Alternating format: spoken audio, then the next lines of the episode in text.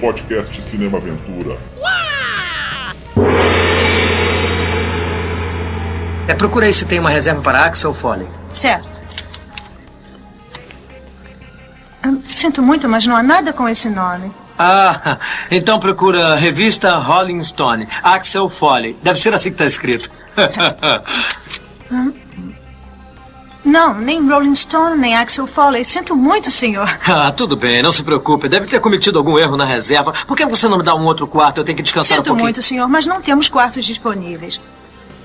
Você acha que não sei o que está acontecendo aqui, senhorita? O que você pensa que eu sou? Não acha que eu sei que se eu fosse um figurão de fora da cidade, chegasse aqui e você tivesse cometido um erro na reserva, eu receberia um outro quarto na mesma hora e já estaria lá em cima descansando? Não, mas eu não sou um figurão de fora da cidade. Eu sou um pequeno repórter da revista Rolling Stone que está na cidade para fazer uma entrevista exclusiva com Michael Jackson, que será utilizada por todas as grandes revistas do país. A minha reportagem iria se chamar Michael Jackson está sentado no topo do mundo. Mas agora eu acho que ela vai se chamar Michael Jackson pode sentar no topo do mundo, contanto que não se sente no hotel Beverly Porque eles lá não permitem negros. É, com licença, senhor. Parece que tivemos um cancelamento de última hora. É, temos um quarto disponível. É uma suíte, mas cobraremos só a diária de um quarto de solteiro. Obrigado e desculpa, eu perdi o controle. Deve ter sido por causa da viagem, estou um pouco cansado. Ah, eu compreendo. Quanto é que custa a diária, por favor? São apenas 235 dólares, senhor. Claro, claro.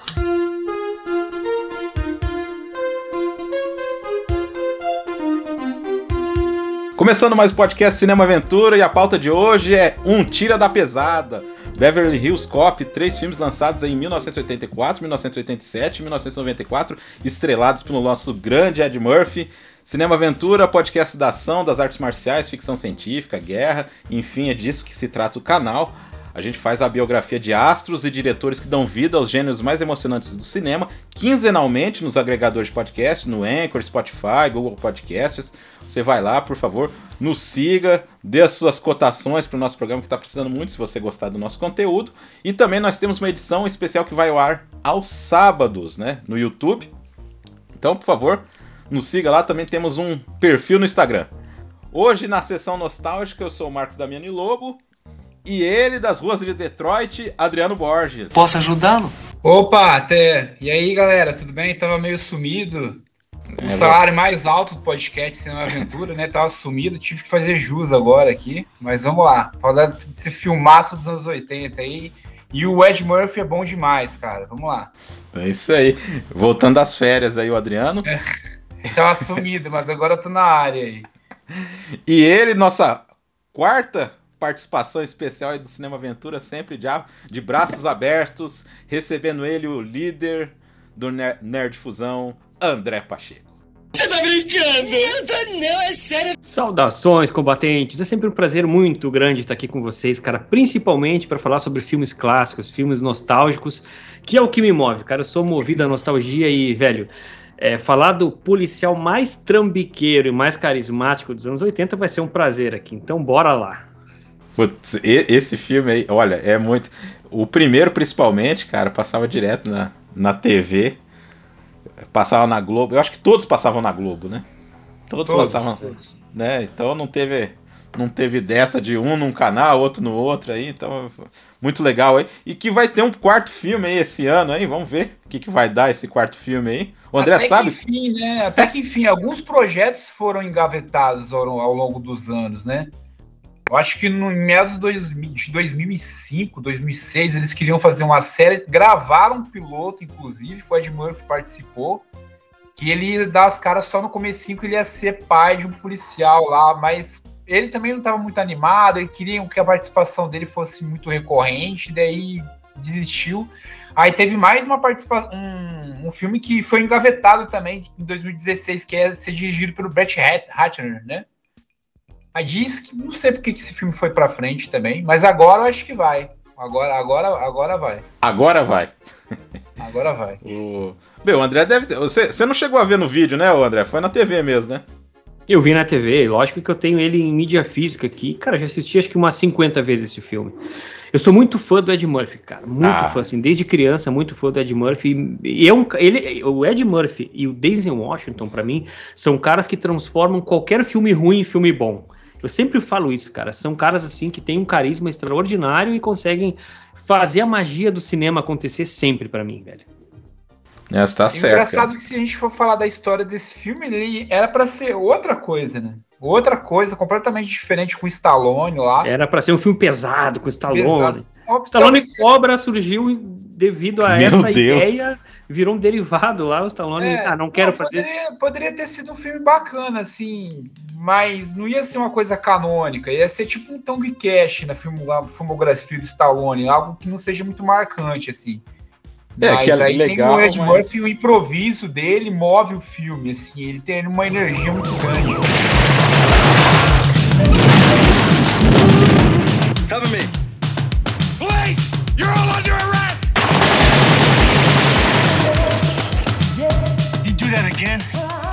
You myself. Eddie Murphy, Beverly Hills Cop.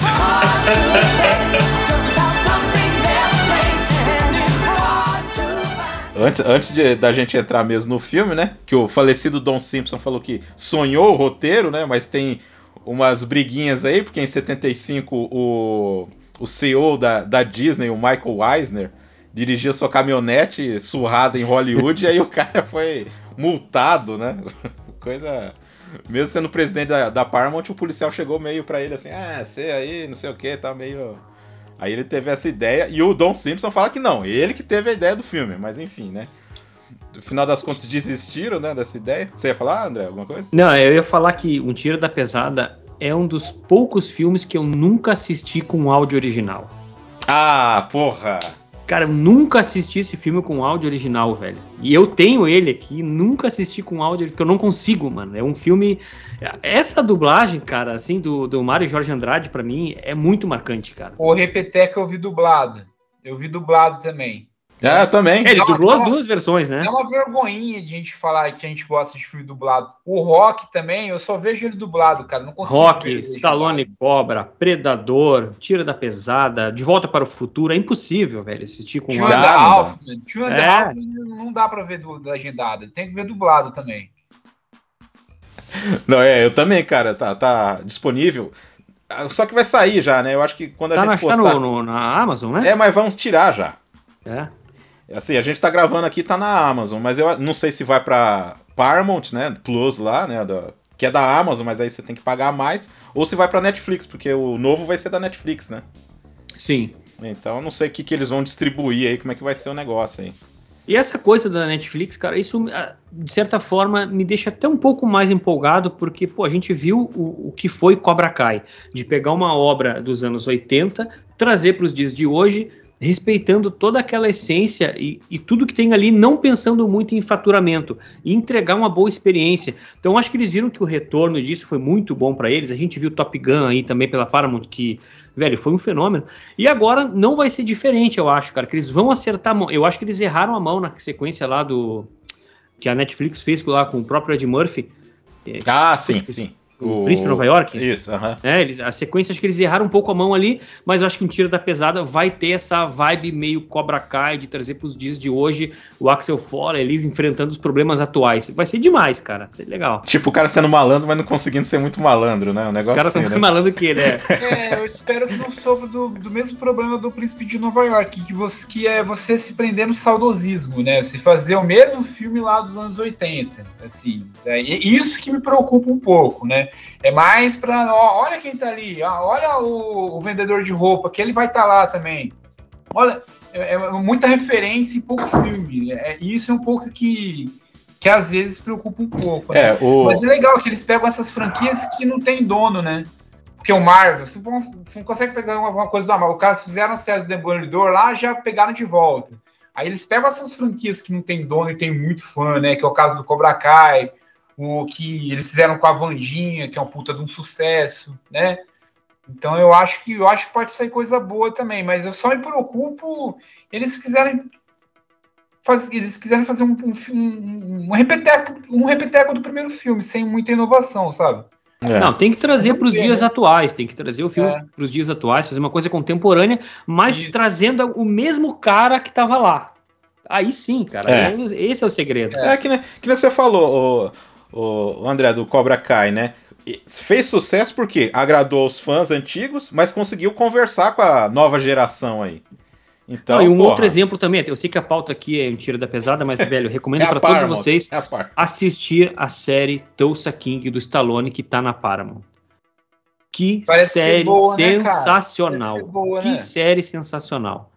Ela tem essa. É uma série nova, mas nos remete uma- a uma nostalgia, nostalgia por vários fatores, cara. Na própria história da série, o Stallone é um cara que estava preso desde os anos 90 e soltam esse cara nos dias de hoje.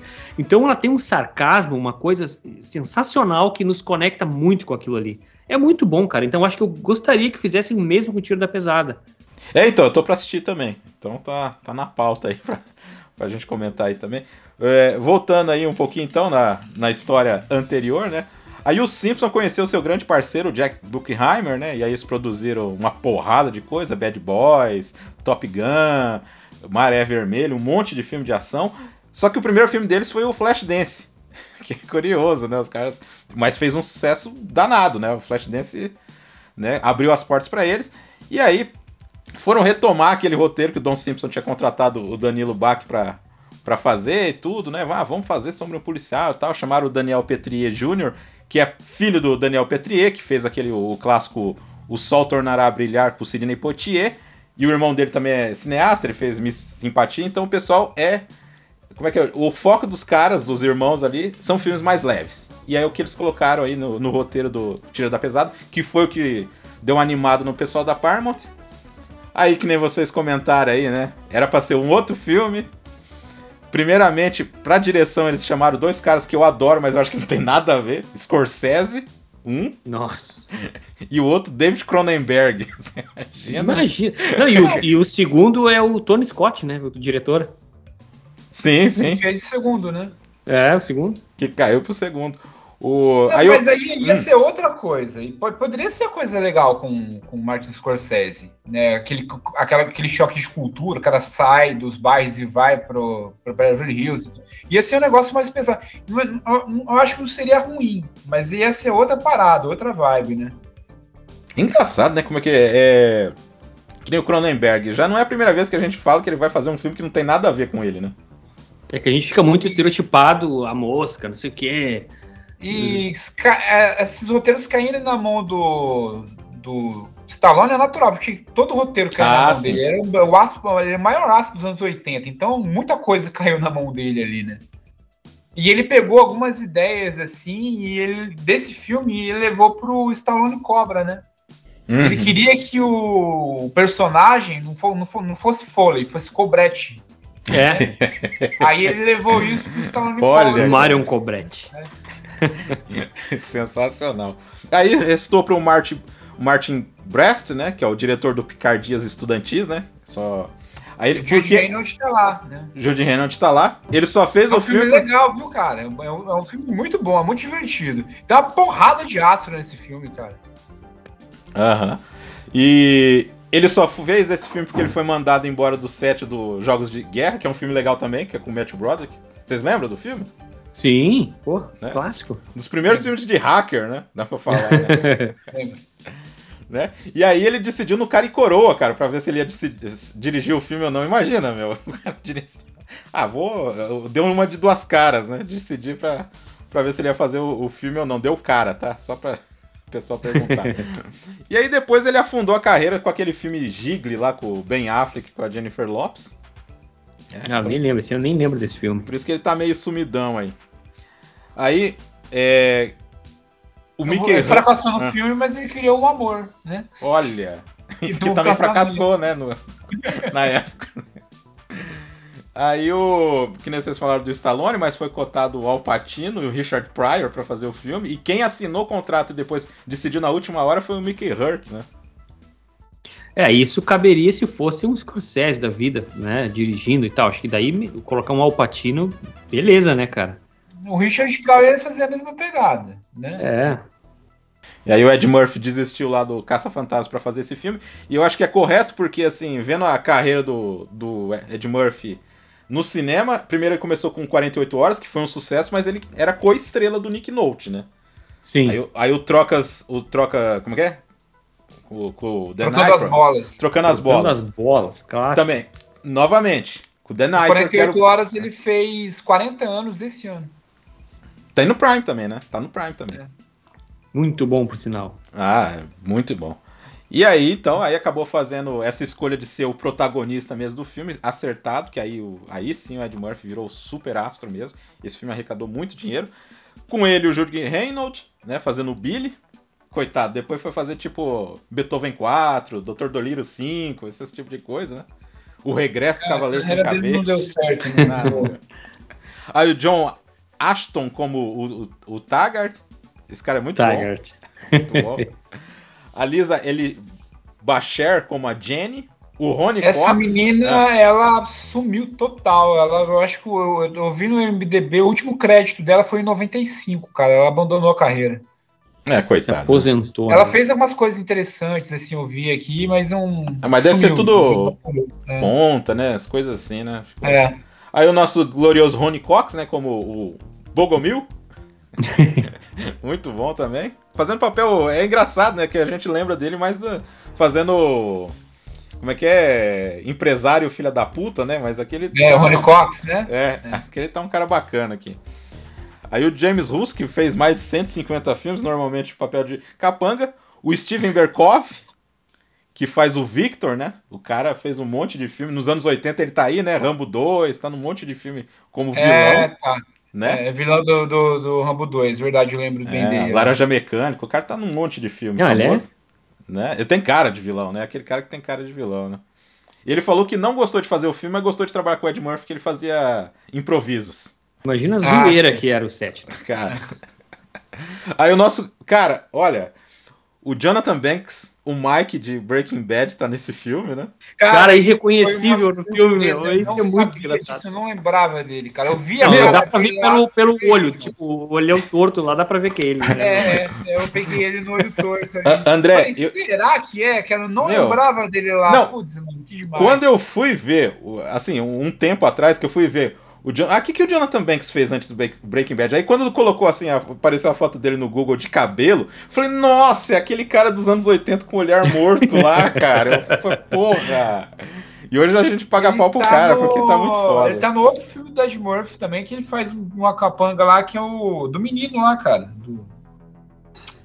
A do Ele só Menino faz papel de capanga, eu acho, É, cara. Nunca é. vi. menino lá, Bem isso do mesmo. menino. Do menino paranormal, qual que é o nome do filme? Ó, cara? menino. É o. Menino Dourado lá, o rápido Ele menino tá lá, o Dourado. Rapto do Menino Dourado, ele tá lá também. Ah, essa eu não lembro. É.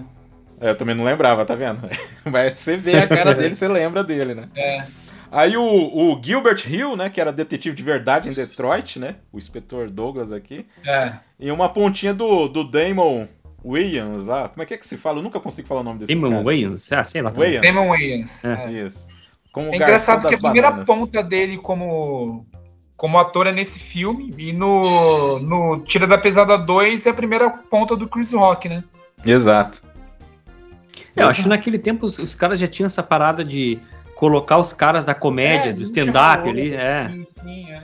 E, é, o, Tipo o Jim Carrey lá, a estreia É. dele É. lá, Clint Eastwood, filme e tal. É que lá é um papelzinho um pouco maior, né? Lá no, do Clint É. Eastwood, né? O... Aí outro, outro que foi um gigante na música na época era o alemão Harold Faltmeyer, que também fez a trilha do. Pra pouca gente lembra disso aí, ele fez a trilha do Top Gun também, né? Top É, Gun. esse cara ficou mais focado na música, né? Aham. E. Enfim, também, né? Essa trilha O, tem o, Bro, aí o do. Bronson Pinchot lá, que é o cara que faz o. Ah, o Sérgio. cara do museu Sérgio. lá. Aí no terceiro filme é bizarro, é uma espécie de quê, assim, do 007 que fornece as paradas pra ele, é um negócio bizarro, né? É, gente... Mas sabe o que, que ele fez, assim? Ele fez o pai do Miles Teller no Whiplash, cara, é ele. Nossa, Adriano. Caramba, hein? Que lembrança. Ele é o pai, é, ele é o pai do Miles Teller, cara, no, no Whiplash. Então, a última coisa relevante que eu lembro desse cara, assim, ele tá lá. Porque a gente vai estar, né? Em Detroit nos anos 80, já decadente, né? A cidade já estava decadente naquela época lá, porque Detroit foi a capital dos carros, né? General Motors, Ford, um monte de coisa assim. Até e o nos filme anos começa 70. assim, e aí, como se começasse um filme da nova Hollywood, passando uma cidade toda fodida ali, com morador de rua, galera É aquela crise, velho, Zoada, americana dos é, anos agora- 80. É pra fazer o contraponto com o Beverly Com Beverly Hills, exato. Funciona bem pra caramba. Não, assim, a gente já vê já nos primeiros segundos, velho. O Ed Murphy largando um, um pedaço inteiro de pão de sanduíche dentro de um aquário, mano. Aí o cara já vê. Ele faz isso no 2, né? No É, dois, claro. é. o cara já é largado já, né? Porra, é sensacional. Não, entra naquele carro dele caindo aos pedaços. Nossa. É, é, é, os três filmes também começam meio tipo assim, no terceiro não, mas no um e no dois é, ele está disfarçado, né? Tá, tá infiltrado em alguma, alguma maracutaia aí. E aí na maracutaia. Ah, Ele é um cara que veio das ruas, assim, ele conhece, ele tem manha, né? Na negociação sobre de cigarro con- contrabandeado lá, no- na cena do caminhão lá e tal. Aí é uma coisa que a gente sempre remete na carreira do, do Ed Murphy, que ele faz vários personagens dentro dos filmes dele, né? Eu acho que isso começa no, no, no, no Tira da Pesada. Porque ele vai fazer uma negociação, ele imita um cara que é afeminado, depois imita. É. ele faz vários personagens ali para conseguir o que ele quer, né? E isso é uma coisa recorrente. É uma coisa que a gente vê em Vovozona, por exemplo, que ele interpreta vários personagens lá. Mas não é muito diferente. Não, vovó, aqui, você não. acha? Vovózona não.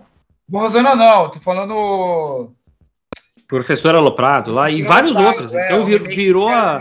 Claro, confundi isso. É, vi- isso virou uma característica dele. Então, vários outros filmes ele faz isso. Mas, cara, fa- vocês falaram aí no começo da, da cena da, da perseguição lá do caminhão de cigarro, velho. É, eu, eu- assisti com muita calma esse filme ontem, para participar aqui e tal.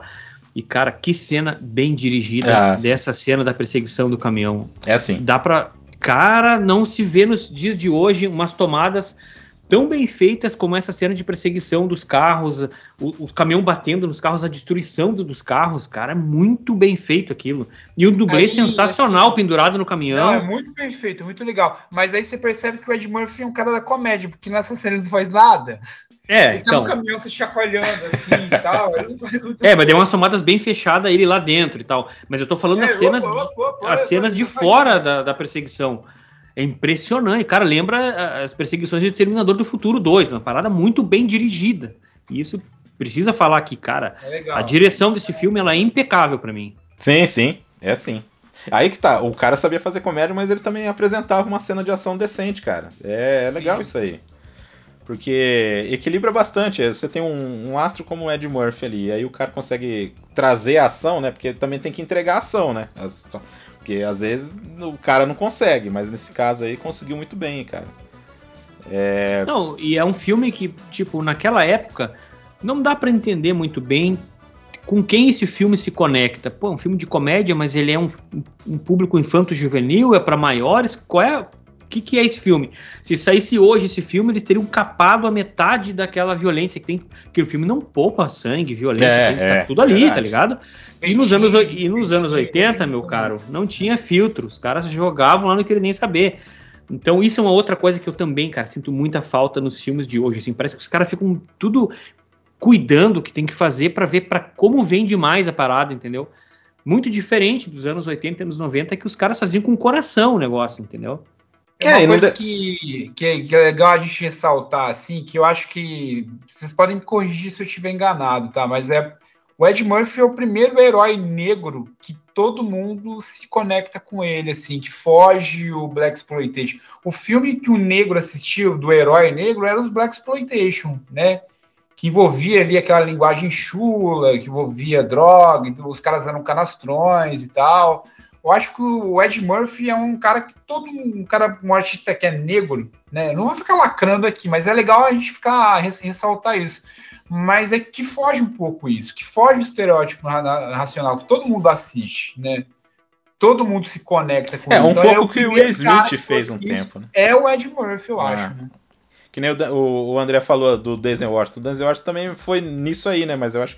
Mas o Ed Murphy foi o primeiro, né?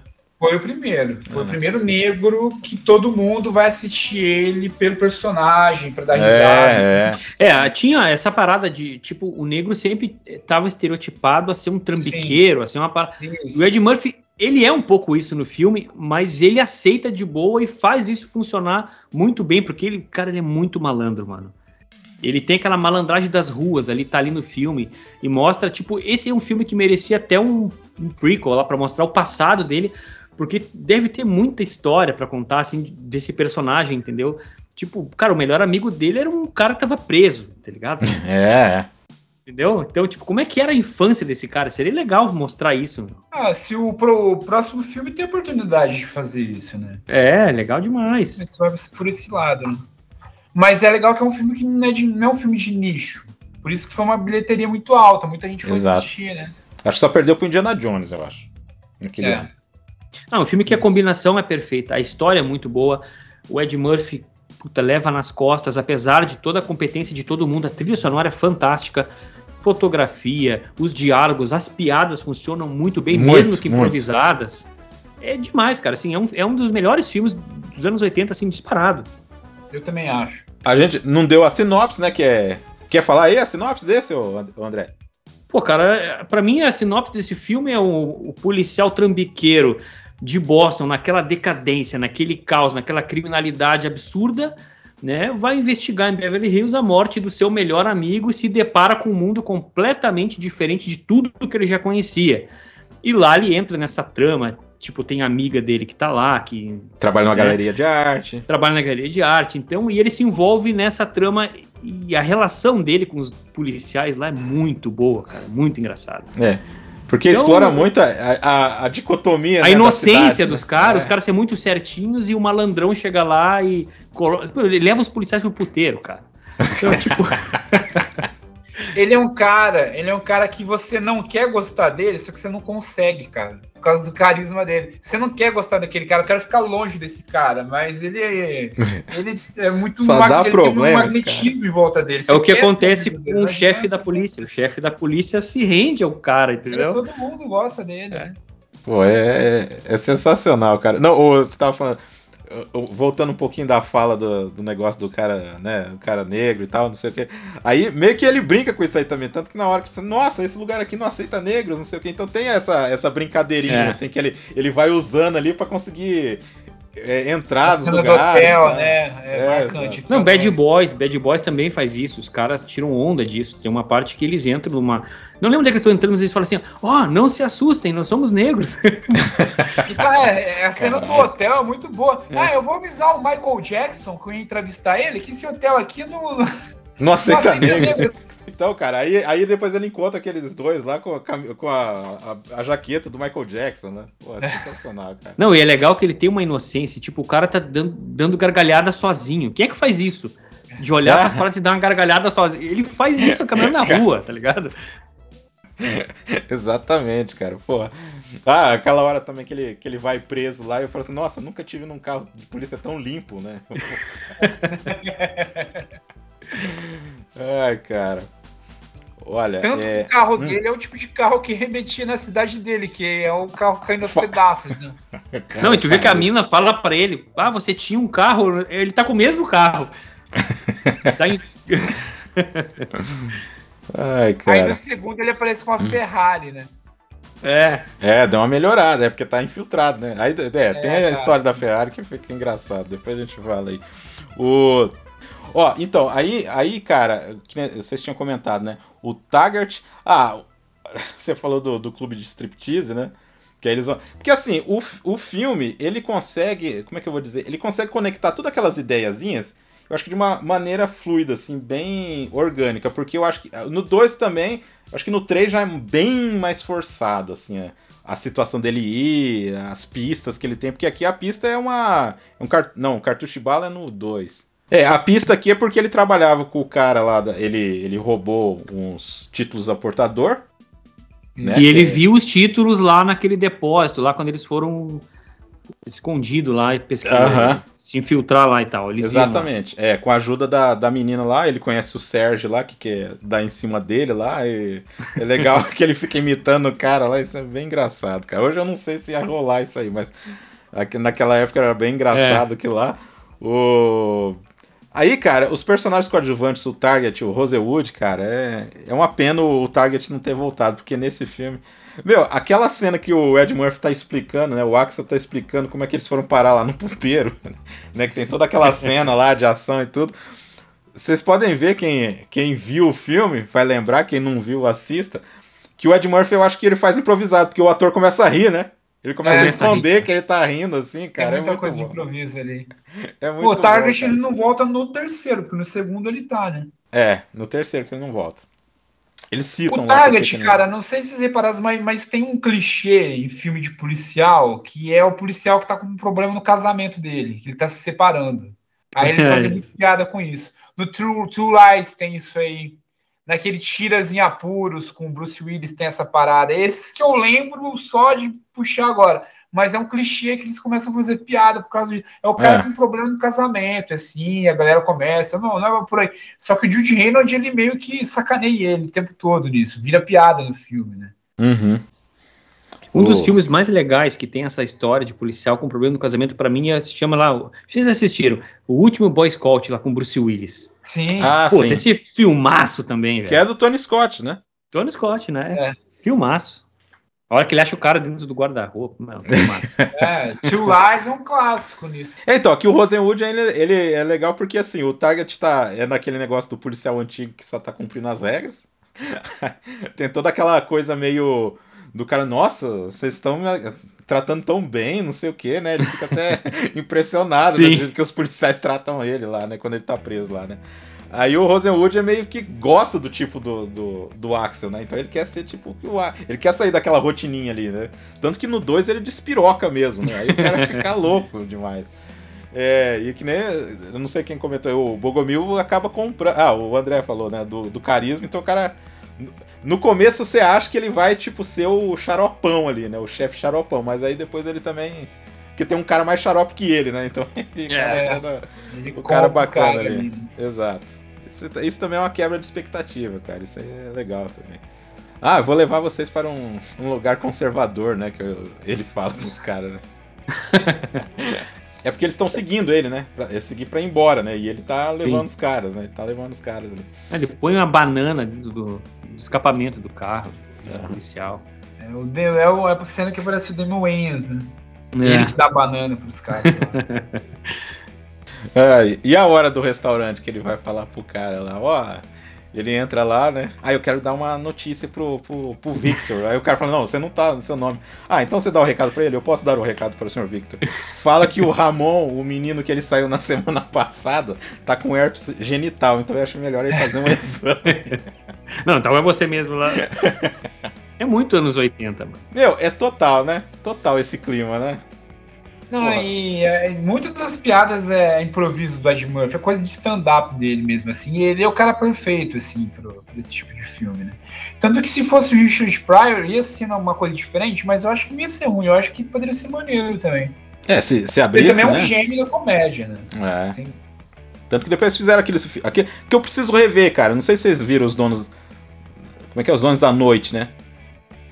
Ah, Eu faz só- muito tempo. É, mano. eu não lembro nada do filme. Eu não lembro nada do filme. Nem sei se assisti inteiro, pra ter uma ideia. Que tá Qual os que dois, é né? É o filme dirigido pelo Ed Murphy, que tem o Richard Ah. Pryor, que eles são Ah. donos de um cassino. Não É. Enfim, cara, assim, o, o que eu acho interessante é que é uma história simples, muito bem escrita, né? Tem ação muito competente. Ah, cara, vocês vocês acham a cena final de tiroteio boa, assim? Vocês compram mesmo aqui? Aí entra naquele tiro, aquele... Ah, eu não gosto muito dessa cena final, não, do tiroteio lá, não. É aquela coisa que tem um monte de tiro, papapá, papapá, e os caras ali no meio, ninguém acerta É, nada. não, ela- Tá, mas- É, é meio comando para matar, aquele tiroteio a esmo que ninguém leva tiro, tá ligado? É, tipo Top Gang, assim, tipo Locademia de Polícia, assim, os tiroteios, assim, mas tá, vai. É, eu acho assim, Eu é legal, gosto, pro, é legal É, pro lado da mas- comédia. Eu É. acho assim, é legal pelo lado da comédia, né? Tá. Que eles trocam de arma e o cara quer, tipo, prender os caras e os caras mandam bala. né? Eu acho que tem Pô, lembrei cômico. um negócio da alfândega, lembrei a cena da alfândega agora. Ah, você lembrou? Lembrei, o negócio do café, lembra? Que eles colocam uns blocão de cocaína dentro do café e aí ele vai lá. Ah, sim. ah, mas tinha o quê? Café. Ah, É. aí, só, aí só o, o delegado que saca, né? Que aí que ele é, né? abre lá e tipo experimenta. Ah, essa aqui é da boa, não sei o que. É que o 1 e o 2 eles são semelhantes, né? Em umas coisas. É que é que tá. É meio que. repete, É, é, é que o- né? O 2 já tem lá a Bridget Nielsen, né? Tem uma outra parada. É, é, já, já chega ali. Aí tem a- o tiroteio final com o vilão, né? Que é, que é sempre, sempre acontece daquele jeito ali. É, O vilão caricato pra caramba, né? Você nem lembra muito dele, assim. é, então, eu lembrei mais pelo ator, né? Que aí É. eu, eu fixei mais a- o, o rosto dele, né? Que O tá- segundo é a mesma coisa, cara. O segundo vilão também não é nem um pouco marcante, assim. Não, não, é- não são os pontos altos do filme, os vilões, né? É, você lembra Não, que é, a gente é- é que o ponto alto é o Ed Murphy ali, cara. Não, É, pode- sim. É, não é que entendeu? é ponto alto, mas não- Tipo, não é a- o final do filme, a, a parte lá dos roupão de banho lá do hotel, cara, é pra É genial. chorar de rir, então a gente não tá É, nem aí pra engraçado. vilão. É. Ah, sim, é, eu também acho. Eu também acho que a pegada é essa mesmo. A, A a gente pegada tá- é o Ed Murphy, né? Não, não- É. não é que é defeito, é que o foco é mais ele, assim, eu concordo.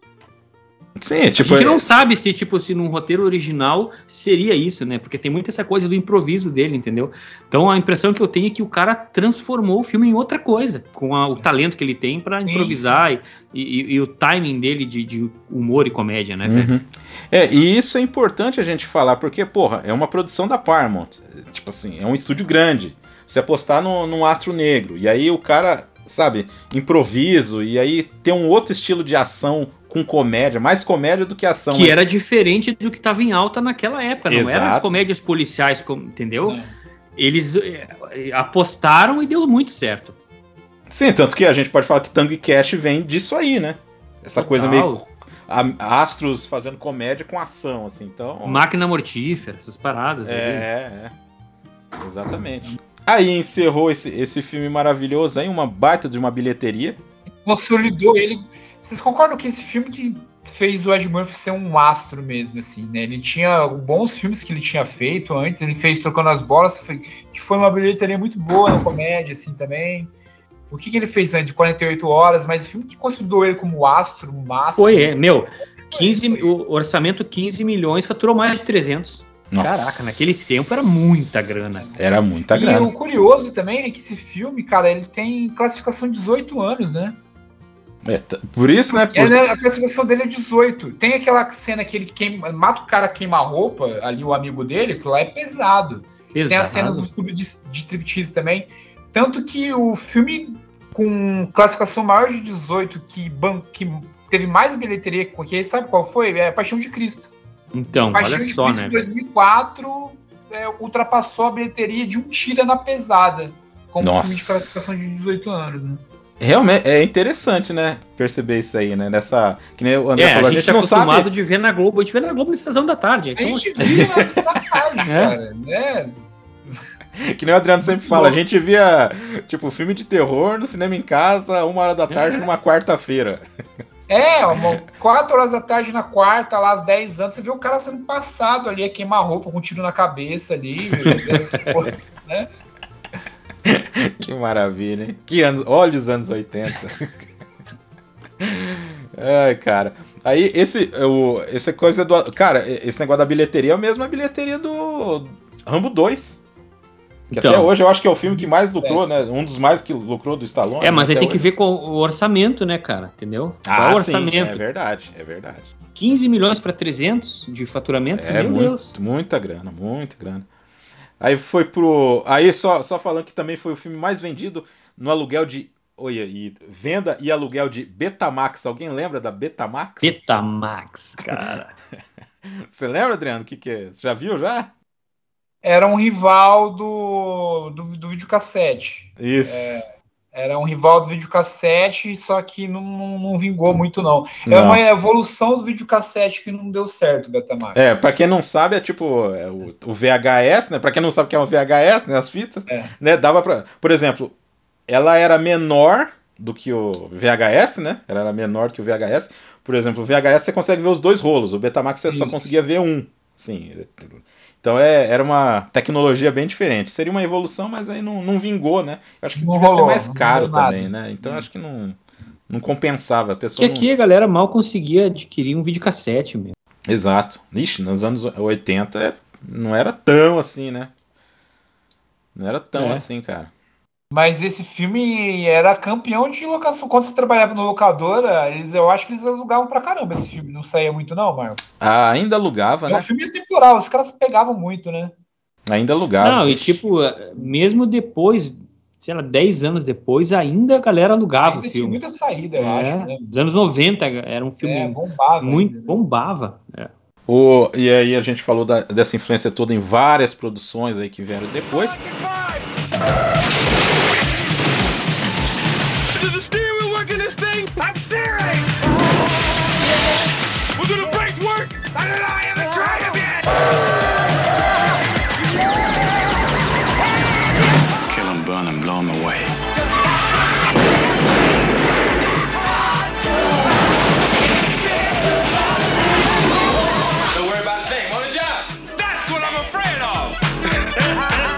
Eddie Murphy, Beverly Hills Cop 2. The Heat's back on. Três anos depois, aí sim, o Ed Murphy já consolidado como astro, mandando. O, o Rápido Menino Dourado foi um sucesso, um monte de filme foi sucesso. E ele Aí- é roteirista do segundo filme, né? O roteiro é dele, né?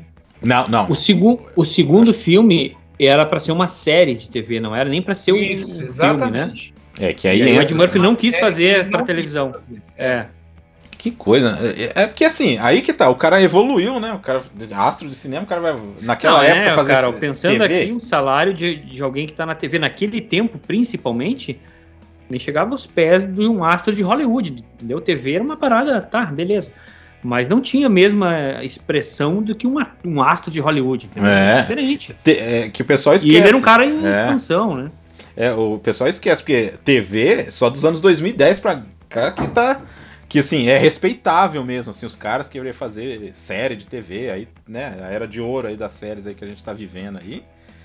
É, nos anos 80 tinha séries boas? Tinha, mas não era a mesma coisa, né? Não, era tinha hype coisa. que, que tem, né, cara, de- Não. De, séries, como tem hoje, por exemplo, que tu vê aí astros do cinema na TV, como se fosse normal, entendeu? Era diferente Uhum. a questão de salário e tal. Aí os caras viram todo o sucesso do Top Gun, né, e contrataram Tony Scott. Vamos transformar isso Tava ali na blockbuster. casa. É. Exato. Tava ali. Né, quem fez o roteiro foi o Larry Ferguson. Eu não lembro sobre o nome, é Larry alguma coisa. Acho que é Larry Ferguson, que o fez outro é Highlander. Warren Skyrim. Isso, que fez o roteiro dos Fantasmas se Divertem, né? E aí o Ed Murphy, né, pela primeira vez dando pitacos ali na história. Aí vários retornos, né? Teve vários retornos aí, praticamente. Mas o primeiro é muito melhor do que o dois. Ah, pra sim. mim, nem, nem se Sim. compara. É. Sim. Entre o, o, o primeiro e o dois, o Ed Murphy fez o quê? Bem, o Rápido Menino Dourado. Cara, não lembro agora, Rápido né? Menino Dourado, ele tava bem, né? Rápido Ah, Menino é outro Dourado, filme clássico também, sim. É. Pô, Classicaço, né? eu acho que quase tudo que o Ed Murphy fez vingou nos anos 80. Nos anos 80 deu certo, né? É. É que assim, a, a diferença dos dois é bem pequena, né? Três anos. E, Ah, tá. e aí já era a coprodutora, a produtora dele, né? Distribuído pelo, pelo pessoal do, do Bruckheimer do, do Simpsons, que é a Ed Murphy Productions, né? É, o 48 Horas é de 90, se não me engano, né? É o 2, né? O 2 é de 90. E o primeiro? 82. 82, é. Então ele fez. É, ele fez um Tira da Pesada 2 quase já na sequência do primeiro. É, eu acho que só foi o Rápido Menino Dourado no meio. É, depois já, já é um Tira da Pesada 2. Isso, é, é isso mesmo. É isso É, né? mesmo. É isso. Ah, antes ele tinha feito um filme com o Dudley Moore, que hoje quase ninguém lembra do cara, né? Que é um filme chamado O Ataque é Melhor que a Defesa. Negócio. O filme foi, era filme que já estava antes gravado e lançaram depois que o Ed Murphy ficou famoso, aquela coisa, meio. Filme bem, bem mais ou menos, né? Pô, esse eu nem lembro, cara. É, esse eu é, realmente. eu assisti na CNT esse filme. É? Qual filme? É, o ataque é melhor que a defesa, eu acho que é. É com Dudley Moore, que hoje é um cara esquecido aí da Cara, comédia, esse eu- porque morreu nos anos Um 80. gordinho de olho azul?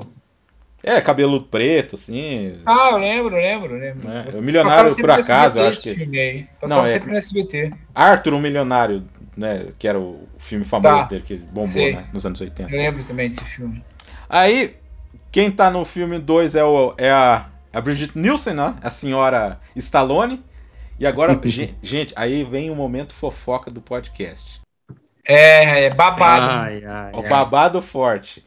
Então, por que que Brigitte Nielsen largou de Stallone? Porque ela teve um caso com Tony Scott nas gravações desse filme. Que babado, menino. Olha a senhora Stallone. Por isso Boa. que o Stallone nunca fez um filme com Tony Scott. Aí, ó. Poxa vida, que amigos, hein? O, aí o Jim Stockwell. Mas como é que foi? Como é que foi? Ah, o Adriano, aí também é demais, né? Aí também vira muito Choquei, Nelson é. Rubens. Mas é. Fica aí essa sementinha aí pra vocês, gente, ó. Pesquisar depois. É. Que ela tem muita. eu- acho assim, eu não acho ela uma boa atriz, mas ela é bonitona e tem, Ah, tem presença, né? Uma É. presença, é. Ela chega quebrando tudo lá no começo do filme. Nossa, e é a cara dos anos 80 ela, né? É. Porra. O modelo dos anos 80 é Bridget Nielsen. O, aí tem o Hugh Hefner, né? O cara da Playboy tá lá, tem a cena da mansão da Playboy. Faz uma Ah, é, pontinha lá. Ah, tá. Quantos que o Ed Murphy ganhou? O filme custou 27 milhões, ele ganhou 8 milhões pra fazer esse filme. Meu Deus. Cara, e foi muito parecido com o, o- com o primeiro. O faturamento, o orçamento versus faturamento foi muito exato, parecido. é, exato. É, por isso assim, tipo, ele, se você vê em proporção de arrecadação, ele arrecadou menos, né? Se parar pra pensar, né? Porque o, ele É, mais gastaram caro um pouco mais e arrecadou um É, pouco menos. Mas, mas- mesmo assim, na mesmo proporção de 20 para 300, né? Pô, Uhum. O- é porque assim, eu tava comparando isso aí. A, com quem que o, o primeiro filme tava disputando e quem que o segundo filme tava disputando, né? Porque foi no ano dos, dos Intocáveis, Um Hóspede do Barulho, Predador. Então a, Ah, tá. a concorrência era diferente também, né? é, claro. E é bem mais. Assim, ele tem comédia, mas ele já é mais sério que o primeiro. Por causa do Tony Scott. Exato. Tony Scott, ele queria ver sangue. Aqui novamente, só que dessa vez o. Eu acho legal porque no começo do filme quem, a investigação meio que tá centrada em Beverly Hills, né? Então aí você já tá conhecendo os personagens, aí tem essa parte dos personagens que o Bogomil tá investigando lá um caso lá de um cara chamado Maxwell lá, que tem todo um. Ah, tá assim, esse filme ele é divertido também, mas aí o torna ele mais fraco, assim, pra mim. Ele é muito repeteco do primeiro. A história é a mesma, praticamente, cara. É, o, é. o amigo dele. É, só muda a parada, esse negócio dos ele cartões de lá crédito, Beverly Hills, é- é- E tem um vilão caricato. É muito, né, muito formulaico, né? Uhum. Tem cenas boas de ação, tem, tem situações legais, assim, e tal, mas... É, tanto que eles voltam pro clube de striptease, né? É, É. tenta pegar o que já deu certo, assim. Mas Ah, que já revisita todo aquele universo que a gente já conheceu no primeiro. Então, assim, puto, como é. É. que faz uma inovação dessa parada sem parecer repetitivo? Os caras tentaram fazer, acho que colocaram mais ação, né? E é isso. É, é, tanto que o começo do filme você já vê que é bem filme do Tony Scott mesmo, né? A fotografia ali, bem aquela coisa meio. É. Lembrando Top Gun, aquela hora que o cara tá correndo lá naqueles negócios de petróleo lá também, é muito. Lembra demais ali a- a estética É igual dele, quando cara. a gente gravou o podcast do, do Karate Kid aqui, assim. Saiu o Karate Kid 2, é uma parada completamente diferente, mano. Você pode dizer que é inferior e tal, mas é outra pegada. Aqui é muito formulaico, né, cara? Muito repeteco, né? É, eu acho que o que muda, realmente, que o André, o André falou, é o Tony Scott. Então É o Tony Scott. tem né? uma personalidade o filme por causa da direção dele, né? É. E aí, apostando ainda no Ed Murphy ali, fazer as, as Não, e coisas o Tony dele, né, Scott cara? já veio do Top Gun, já, já era um cara muito hypado naquela época. Então, tipo, tá, vamos confiar nesse cara, ele, ele sabe o que faz e tal. Então ficou muito nisso. né? Aí ele colocou um tom um pouquinho mais sério no filme. Não sei se ele deu uma, uma bigodada lá, uma tesourada no Ed Murphy para segurar um pouco aqui os improvisos e a comédia. Talvez também seja isso. É, como o filme é meio que produzido pelo Ed Murphy, talvez foi uma. Como é que eu vou dizer? O Ed Murphy também aceitou, né? Exato. Talvez tenha aceitado ali a- esses cortes aí. Mas assim, Não, é um mas filme... tem bastante piada também. Tem, tem piadas sensacionais no segundo. É, o O- personagem do Eugênio de lá é meio misterioso, né? Daí chega na casa do cara, ele é meio maníaco por planta, né? Ah, isso aqui é tal. Ah, isso aqui tá é engraçado aquela cena. Não, ele tava. Então, eu acho assim, o, o trio ali, É, ele tem, tá. tem. Aí ele pega por uma. Por que você vai pegar a tartaruga? Eu quero ver o pau dela aqui. Então, Porra, meu. Olha o nível da piada. Anos tartaruga 80 é pinto, foda. mas Claro que tem. Não, e no primeiro, cara, que- quando ele fala pro, quando ele assim. fala no primeiro lá, não, você pode deixar o seu, seu piu-piu crescer, não sei o que, dentro do, da casa de trigo. Ah, muito é. engraçado. É. Ele fala, Cara, fica de boa. Assim. é, é pra isso mesmo que ele É que serve. é pra né? isso, é. Não, a hora que. Aí, aí essa, isso é engraçado, porque aí fala que ele é o presidente lá. Não, não, mas você nunca viu o, o ex-presidente Gerald Ford sem maquiagem, né? Aí fala que é o Taggart, né? que ele tá vestido tipo um cara que vai jogar golfe, né? Aquela hora que ele. É, Aí ele. Aí é na hora que ele levanta, aí todo mundo começa a aplaudir ele, né? Porra, ele não tá entendendo nada, meu. É sensacional, cara. Aí, aí que tá, eu acho que a interação. Eles mantiveram a interação entre os três ali, que eu acho que funciona demais ali no A filme. química dos três é muito boa. Funciona muito bem, assim. É, é o zoeiro, o, mai, o que tá no meio e o certinho, né, cara? O Aham. Jude Reynolds, ele é um ator que faz tudo certinho. Eu não, não entendi porque a carreira desse cara virou zero, assim, né? Não decolou nada. Que coisa, né? Que coisa, cara. Eu tentei mesmo procurar alguma coisa assim mais relevante que ele tenha feito, mas eu não achei muita coisa, não, cara. Eu não achei nada, né? Assim. No Picardias Estudantis, ele era o principal do filme, praticamente. Né? Tinha o Nicolas Cage, tinha o Champagne lá no filme, tinha um monte de gente. Puta elenco. É, É, não tá. entendi. O cara. É, é, fez filme com o Nicolas Cage também. Aquele Zandali lá, que o Nicolas Cage é um artista meio. Aí que tá, um triângulo romântico ali, sei lá. é- é- Eu também não entendo, cara, porque ele tá bem bacana, assim, ele tem carisma ali, mas. pô, tem, tem. Ele é bonito, tem carisma. Não sei, É, não, não sei se entrou por causa da, da saga Beethoven, né? O cara resolveu fazer saga É. Beethoven. Mas ele tá bem doidão aí nesse filme, né? Tanto que os caras falam, não, você tá Tá. vendo o que tá acontecendo com o cara? Ele falou, não, né? ele tá meio estranho, não sei. Aí tem a hora lá que ele vai pegar as armas, aí pega duas escopetas, assim, É. do- dois rifles ali, cara, pô. Você conseguiu rever, André, esse daí ou não? Não, eu tô só na, na memória efetiva. É, cara, mas assim, é uma trama de tráfico de armas, aí você vê que é uma outra coisa e tudo, né? Mas assim, é um filme competente de ação. Esse é um filme de ação mais mesmo, né? O tiroteio. Esse o tiroteio você gosta, né, Adriano, ou não? Do filme. É, esse é bem, bem feito. sim. ah, esse é o Tony Scott, Mas né, legal. cara? Então o É, tiroteio Tony do Scott, Tony mas- Scott é outra, É, outra outra parada. pegada, outra linha. É. O... E vai, vai uma pegada mais corporativista, de- do- da extração de petróleo lá e tal, uma, uma- bem Tony Scott, assim, bem, Uhum. bem mais, é um filme mais sério, assim. É. Mas, Mas ainda. é um bom filme, é legal. Isso. É, eu acho assim, a desculpa até cola um pouco mais do que no terceiro, né? Que a gente. Esse é um filme vai. nota 7. É um, filme- é um bom filme de ação. Isso. É, é isso mesmo. O Adriano tá bom nessas notas ultimamente. Quando ele fala a nota, tá, tá acertando ultimamente. Pelo menos com a gente aqui. Aí foi pro 3. Só que assim, o Ed Murphy não gostou de fazer o 2, né? Ele falou que foi um lixo. Ele deu uma entrevista para Playboy. É, não sei que ano exatamente, começo dos anos 2000. Ah, o 3 foi um lixo, por isso que não quis fazer. É o mesmo motivo do Bill Murray não quis não, querer voltar por Caça Fantasmas nem, nem a pau, assim, que ele odiou. Não, não, mas ele falou. Pera aí, mas tem um detalhe. Ele falou que o 2 não gostou. Foi o 2, Adriano. Aí depois, lá na frente, ele falou que gostava mais do 3 do que do 2. E depois, mais pra frente, ele falou que gostava do 2 e não gostava do 3. Ah, mas que contradiz, né? Aí, É. então, esse é um lado do Ed Murphy que a gente não gosta muito, que é esse lado meio superstar dele, que aí fica. que eu lembro que eu fui ver nas pesquisas do podcast, eu vi que ele falou que o terceiro é um lixo. Mas É, ele falou dois- depois. Mas É, ele falou ah. depois. Tá. Aí não voltou o Simpson, não... você ia falar, André?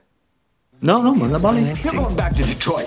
You've got to turn yourself in, man. Why is it so hard for y'all to see there's something rotten going on at that park? Kill him.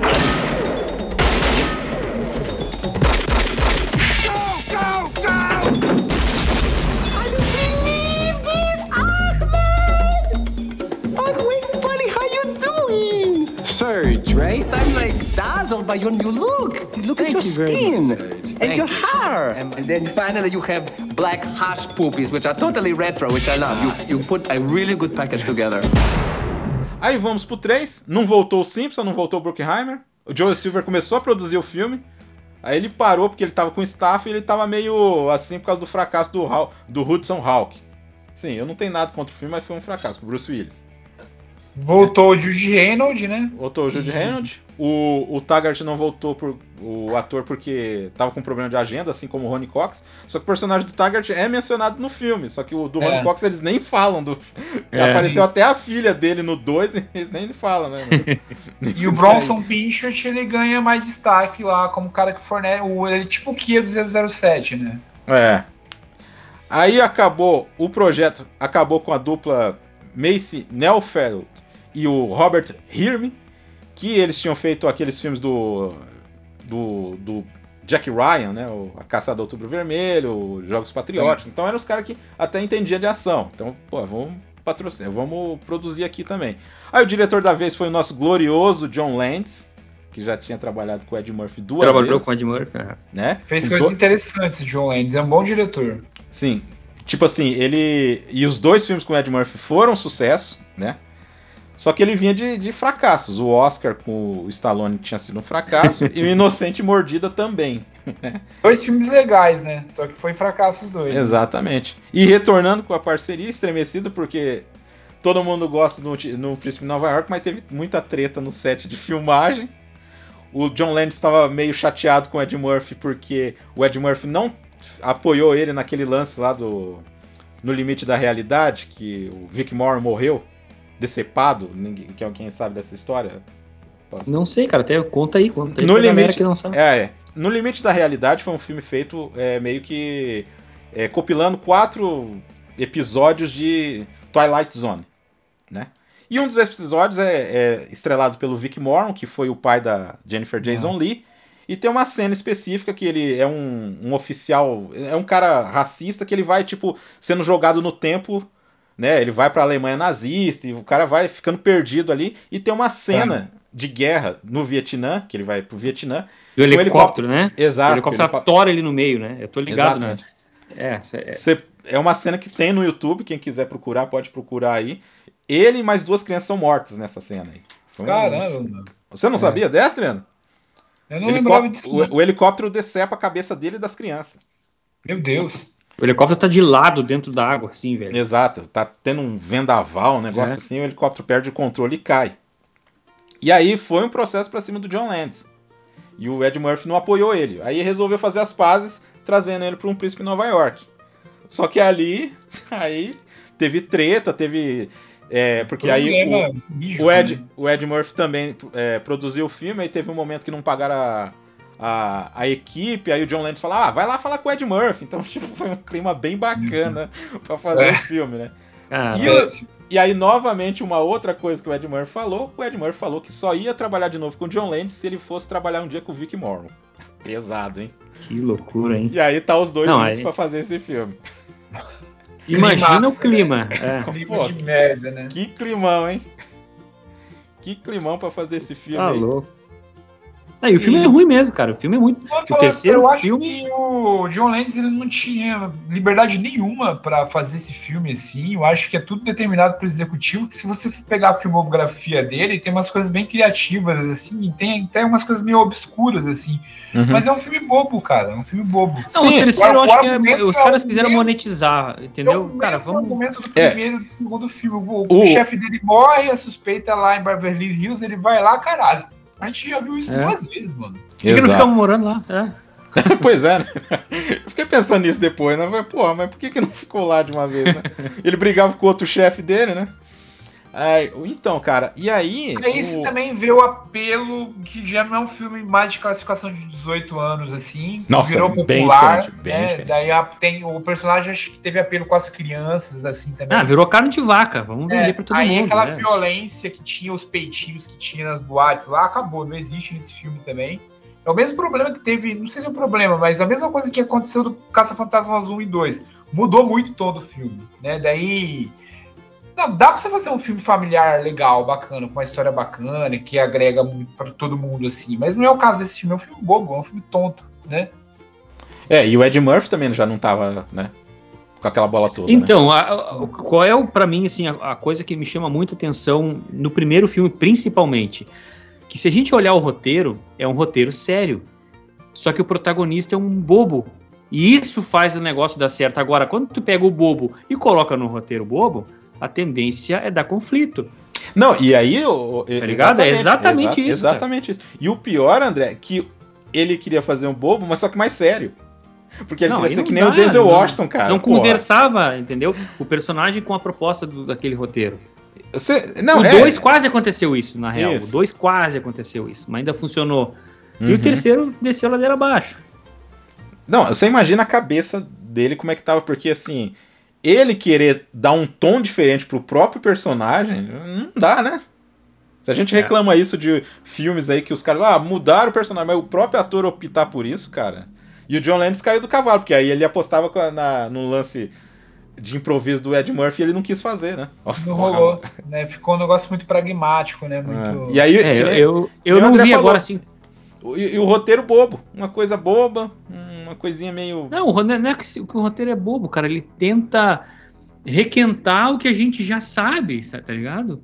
Tipo, já consumi isso antes. Não, entendeu? a ideia é estúpida, porque o cara ele é dono de um parque gigantesco nos Estados Unidos, o cara já tem dinheiro suficiente, o cara vai falsificar dinheiro, sendo que já tem um parque. Não, o cara tem alianças com, com os caras É. do FBI, com toda O uma cara não rede. precisava falsificar dinheiro, cara. Não, eu- ah, então, ó. Tá, ó. O elenco é bom. Tem o Hector Elionzo, que substitui o, o Taggart. O Hector Elionzo é um cara ok, mas não é a mesma coisa. Tem a Teresa Randall, que era uma, um mulherão nos anos 90, né? Fez um monte Ele é o John antigos. Flint, né? John Flint. É A igual o Teresa Elon Randall- Musk resolver fazer pirataria, TV pirata, pirata, Sky Gato. né? Não, faz, não faz sentido. Tem o John Saxon, né? Tem o John Saxon. Aí. Cara, uma coisa que eu achei bizarra, cara. O, o irmão do John Travolta tá no filme, né? Tá, o Joey tá Travolta. No O George ali. Lucas faz uma ponta nesse filme também. George Lucas. E, George Lucas, esse eu não lembrava. cara, é uma hora. Então, vai- a gente vai chegar nessa cena que era bem besta. Aí que eu acho que o filme começa a cair mesmo. Aí teve vários. Ó, teve vários roteiros. Um dos roteiros era pra fazer com o Sean Connery sendo um. Da Scotland Yard. Ia ter isso aí. Eles queriam mudar. Ia ter um com o John Cleese. E Caraca. até um cara sugeriu fazer o terceiro filme do. do, do Tirando a Pesada com o Crocodilo Dundee. Meu Nossa. Ia ter um crossover dos dois no filme. Aí o Steven E. de Souza que fez esse roteiro aí, né? O Steven E. Sim. Souza fez Duro de Matar, mas também fez é, Street Fighter, o filme, né? Então é, é assim. Ele custou o dobro, né? E arrecadou um terço do, do primeiro filme. É, então, o filme é bem besta, cara. O comecinho, você tem, tem o Al Leong lá, vocês lembram do Al Leong? Você não lembra do Al Leong? O Eu não bigodudo lembro, cara. Puta, faz muito tempo o, que o eu não dublê, assisto o dublê, o dublê bigodudo, que sempre é metralhado nos filmes. Dos anos 80. Ele, ele é metralhado, ele aparece 5 segundos no filme, 2 segundos ele, ele É. soldando o negócio e 3 segundos ele levando metralhada. Isso que Tá. ele faz no filme. O... Não, Esse cara, ele é, é. um cara que ele é sempre matralhado nos filmes mesmo. Se eu não me engano, Ah, ele tá no porra, massacre cara. do carro japonês, cara. Massacre no tá bairro japonês, ele leva. Tá. É. Ah, Tá. agora sim. Tá. Porra, o cara mais metralhado no cinema. É, é. Ai, cara. E aí, então, aí tem tudo isso aí. Os caras deixam o. Cara, os caras deixam a toalha do, do, do parque de diversões lá como pista pro cara ir lá. E assim, nesse filme os vilões se entregam totalmente, né? O cara só tá indo lá conversar com o chefe de segurança. E aí já tem uma perseguição pra matar o cara. E aí onde ele vai se esconder? Nessa cena do George Lucas aí, que ele pega aquele tipo aquela roda gigante. Tipo assim, ele vai se esconder dos caras numa roda gigante e dá tchauzinho pros caras. Porra, meu. Não, assim, e tem uma outra coisa no terceiro filme também, cara, que, puta, que eu não curti, é que o maluco lá, o parceiro policial dele lá, o- tenta ser mais engraçado que o Ed Murphy e vira uma caricatura, uma coisa ridícula. Ah, sim. Puta, É, cara. ele aquilo- é bem descaracterizado ali, cara. no- Não, não, parece que você é um desenho animado e tá ali. É. Vai fazer umas caretas, negócio nada a ver, cara. Totalmente fora daquele Ah, filme. contexto. Esse filme fez uma bilheteria bem baixa também. Acho que o povo não, não comprou mesmo. E tem- enterrou a franquia mesmo, né? Não saiu mais nada depois disso. É, só finalizando então o 3, então, tá? Assim, Tá. O, o, o finalzinho eu acho até bacaninha, até bacaninha, mas assim, cara, é tão. Por exemplo, tem muita coisa assim. é, ah, vai investigar. Porque o Steven de Souza queria fazer o Duro de Matar num parque de diversões, o que já deixa uma coisa meio infantil, né? Já deixa bem assim, ah, tá, né? Não sei o quê. Cara, isso aí é muito clichêzão dos anos 90 também, né? Esse negócio de parque de diversão é uma coisa que encheu o saco. Né? E, a- e aí, Tudo quando que é era filme feito... tinha um clímax no parque de diversão. Nossa, tipo, só faltava... Deixa eu ver se o Terminador do Futuro não terminou no parque de diversão. É o último grande herói. Tudo tem alguma coisa envolvendo. É. O... E assim, cara, o tiroteio ali é bacaninha, é legal, mas assim, é tão massacrado, é tão maçante. Você fica aqui negócio, ah, vai, volta no, no parque, aí sequestra fulano, aí volta pro não sei o que e tal. E fica muito. É tudo muito forçado, muito redundante. Então eu acho. Fica bem fraco. Então, quando, mesmo se o final é bom, você fala, ah, tá, né? Ok. É, Eu, não vou falar porque eu não lembro da cena final do. do, do Ah, do então, três, o- né? o- Eu lembro que era ruim, cara. né? É, o, o Rosenwood leva tiro lá, até é engraçado ele chegando meio baleado, assim, mas é tudo muito, sabe, não, não rola, assim, é um filme bem, bem difícil de assistir, sabe, não, não falo que é totalmente ruim, mas pra assistir, é, você precisa estar Ah, bem não, é que não se compara com os outros. Essa que é a real. Não dá pra comparar com os outros que foram filmes sensacionais, entendeu? Aham, principalmente o primeiro, né, a gente tá... É. É, principalmente o primeiro. Aí o 4 vai ter toda a galera de volta. Vai ter o Kevin Bacon, né? Vai ter o Kevin Bacon. Quem que, vai- quem que vai dirigir, ô Adriano? Como é que é o nome do cara? Um cara novato, que ele tava substituindo uma dupla, que eu esqueci o nome da dupla aqui, mas é um cara que vem da televisão, vem de comercial. Ele fez comercial da Nissan. É, deve ser um cara bem inventivo, assim, mas é um cara que vem da TV, ele não tem experiência como cinema, né? Se chama Mark, Mike Molloy, o nome do cara. Não conheço o trabalho, até porque ele nunca fez, nunca fez filme nenhum. Um cara que veio da, da propaganda, Uhum. veio da TV, assim. É, é, de- Dá pra é- ter expectativa, né? é produzido pelo Bruckheimer de novo, né? Porque agora é só ele, né? Só... Apesar Traz de ter. todo o elenco original de volta. Isso é legal, mas eu espero que não fique só nisso, né? Não fique só na nostalgia. É, vai ser legal ver o Rosewood de novo, ver o Foley de novo, né? Mas tomar, a gente espera que tenha uma história boa, né? Ah, os caras não estão aposentados, na real. Ah, É, então, né? tomara que não Como é seja morrer um cara, pô, vamos investigar. Porque o Taggart. Porque o Taggart. né? já- No 3 eles falam que o Taggart aposentou, né? Tá em Então, férias, né? eles vão estar aposentados. Os três, na real, né? Vão ter que ter aposentados. É. Aí o Target vai morrer, daí vai investigar quem matou o Target. Em Beverly Hills.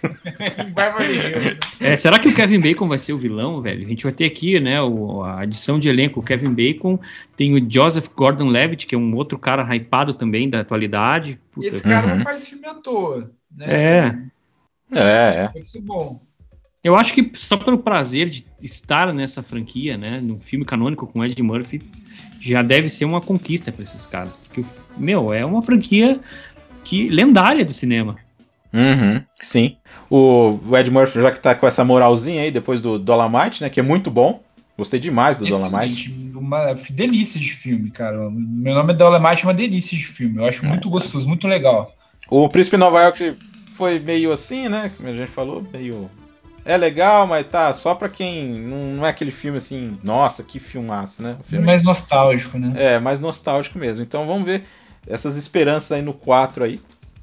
É... Mais alguma coisa, meus amigos? Vai, pela, vai ser disponibilizado pela Netflix, inclusive é, para 2023 a Netflix está envolvida em levar as produções para o cinema agora. Isso é uma coisa nova que, Ah, se eu não é? me engano, eu acho que as Crônicas de Nárnia eles estão adaptando já para o cinema e não para o streaming. Então vai, eles vão querer concorrer a Oscar, então eles vão con- conseguir, né, levando os filmes para o cinema. E Eles eu não sei. se- Eles vão fazer um filme do Karate Kid novo, que, que, que agora é da Netflix também, né? Eu acho É, não, que não, mas esse Karate Kid é da- vai ser um filme da Sony, não vai na, Ah, não vai é Netflix. Então tá. É, a Netflix tem só Cobra Kai ali e tal. Entendi. E, mas o filme que vai sair é produzido pela Sony. Entendi. Ele não vai ter nenhuma relação com os filmes, com a série Cobra Kai, e vai ser uma. Não vai ser um reboot. Vai ser uma história de um protagonista Parada. é, chinês que vai morar no Brooklyn. Vai ser uma parada assim. Vai ser bem parecido com aquele outro Karate Kid lá que, do filho do Will Smith. Vai ser mais ou menos isso. Então não vai Ah, conversar canonicamente com, com, a, Entendi. com a série. Ah, sim. É, então. é, só torcer pro, pro 4 ser bom aí, já que o, o 3 foi horrível, né? Como diz o Ed Murphy depois, né? Como o Ed Murphy falou depois, né?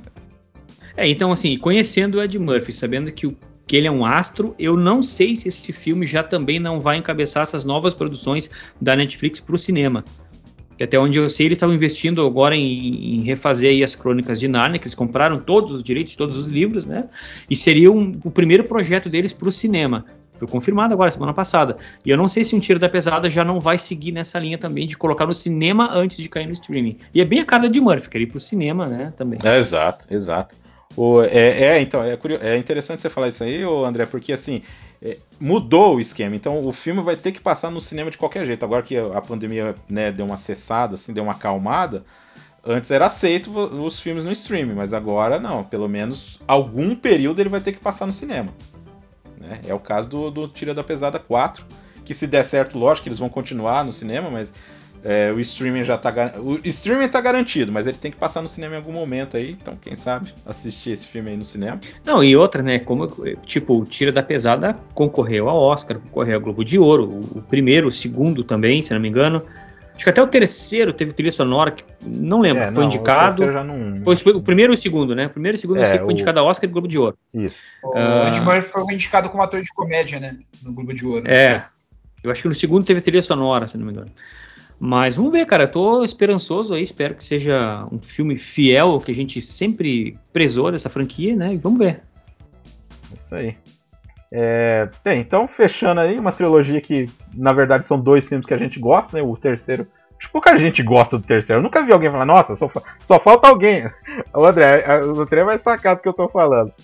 Vamos fazer o quarto aí, vamos falar assim: tenho medo de estragarem o Tira da Pesada. Já estragaram no 3. Se o cara não lembra, estragaram Já. no 3.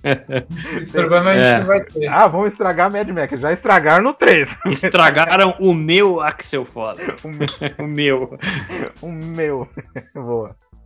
Então, eu só quero agradecer aos dois aí. Não sei se eles têm mais alguma coisa para falar, mas é isso aí, gente. É, eu quero agradecer ao André novamente por abrir uma, um, um, pedacinho aí da agenda dele aí. Um homem que é ocupado, Nerd Fusão, é um monte de coisa. Nerd Fusão, que é o canal de Cobra Kai oficial no Brasil, tem que falar isso aí.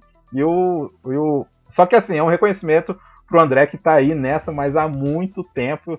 E agora sim é um cara que, que tá dando certo aí já faz um tempo pra cá, desde quando ele começou a participar do Cinema Aventura, sempre apoiando o Cinema Aventura, então só posso agradecer a presença dele. Valeu, André, novamente.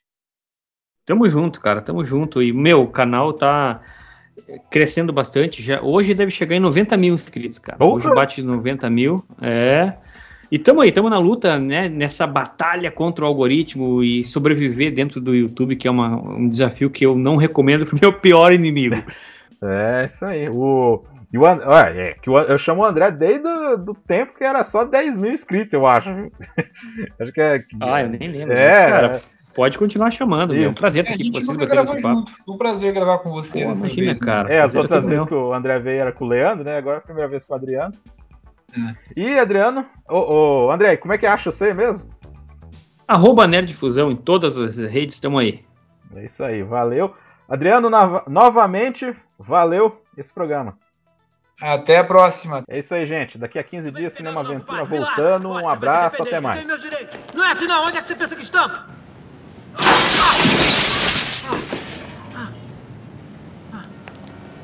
Ei! Onde pensa que estamos? Ei, qual é?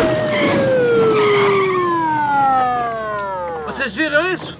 Posso descrever todos eles. Fique ao lado do carro e bote as mãos no capô. O que foi que deu em vocês? Você ouviu o que ele disse? Obedeça. Mas que palhaçada é essa, meu irmão? Peraí, só um segundo. Estão me prendendo por eu ter sido jogado de uma vidraça? Qual é, meu irmão? Fui jogado da janela. Armado, parceiro.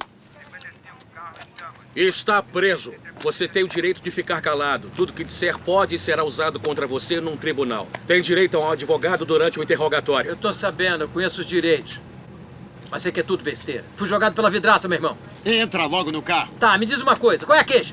Porte de arma e desordem pública. Desordem pública? Eu fui jogado de uma vidraça. Qual é a acusação por ter sido jogado de uma vidraça? Ei, eu sou a vítima aqui. Qual é, compadre? Que enrolação é essa?